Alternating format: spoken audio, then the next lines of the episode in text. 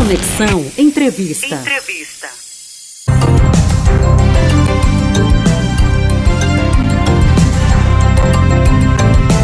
Enquanto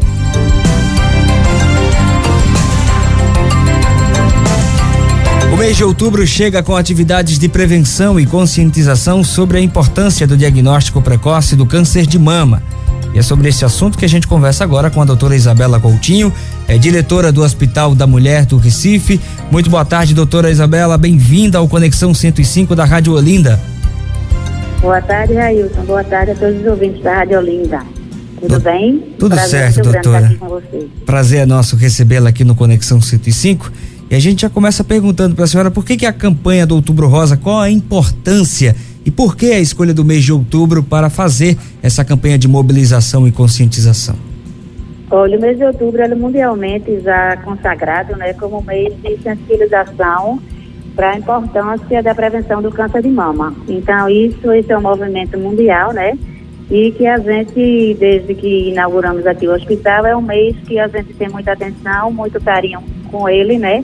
Por ser justamente o mês e do, do cuidado com o câncer de mama, que é uma doença que mata milhares de mulheres, né? Então a preocupação é essa e a ideia é a gente sensibilizar mulheres a fazer os seus exames de mama para que elas possam prevenir, ou se não prevenir, pelo menos diagnosticar precocemente para poder ter uma melhora do resultado do, do seu tratamento.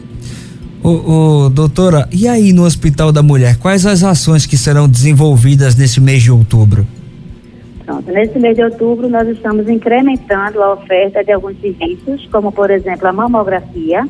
Então, além de todas as que a gente já faz né, mensalmente, a gente está aumentando essa oferta e oferecendo para as mulheres 360 mamografias durante esse mês e oferecendo da seguinte maneira: 10 exames de manhã, e 10 exames na parte da tarde, todos os dias.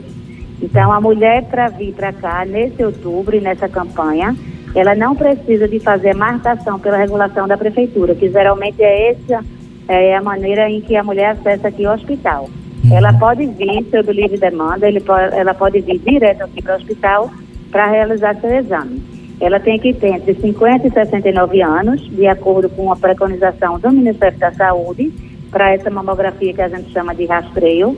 E ela tem que ser também moradora do Recife, ela traz o cartão SUS dela do Recife.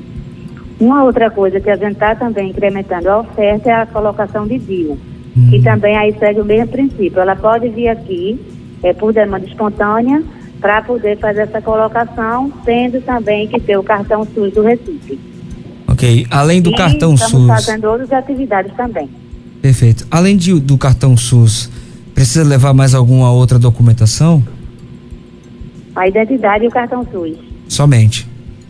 Somente. Então, e para mamografia tem entre 50 e 69 anos. Okay. E para o DIO a gente faz uma pequena aplicação de, um, de uma entrevista para ver se ela se aplica nos critérios, né? Mas não precisa, não tem limitação de idade, não tem qualquer outra limitação, só a questão mesmo da, da, da triagem é, de saúde, a triagem médica. Ô, doutora. E estamos aproveitando também, né, para fazer um mimo para essas mulheres, oferecendo um lanche na hum. sua chegada. Elas devem chegar aqui às 7 horas da manhã para fazer o, a mamografia. Hum. E também à tarde oferecemos um outro lanche. Além disso, nós estamos é, fazendo distribuição de máscaras e uhum. também a gente está cumprindo todos os, é, cumprindo os protocolos, né? De sobre a questão da, da pandemia da Covid, né? Então, o distanciamento a gente mantém, é, a, a, fiscalização e a vigilância do uso da máscara, é, a, que, a, questão de não é, permitir aglomeração, a gente também está bem preocupado com, com né, em cumprir todos os protocolos.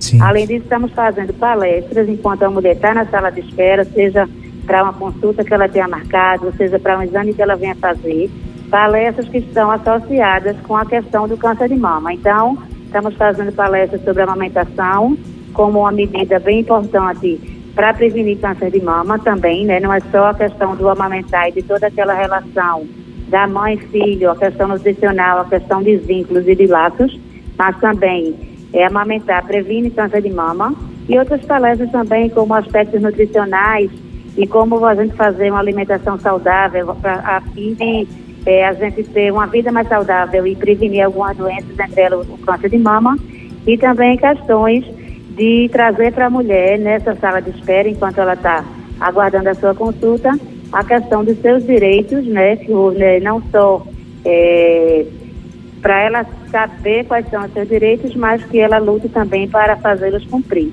E também é, é, palestras é, com psicologia é, acerca do, do, do, controle emocional e de como está né, o emocional da mulher e o que, é que ela poderia fazer, eu poderia tentar é, buscar para que ela tivesse também é, saudável do ponto de vista psicológico. Ô, doutora, a gente Além sabe disso, que a... Nós... Perdão, pode Oi. continuar, pode continuar, perdão. Não, é, além disso, a gente está fazendo também é, ações de, de autocuidado, né? Estamos oferecendo corte de cabelo e também design de sobrancelha durante esse mês aí de outubro para é, as mulheres que nos procuram.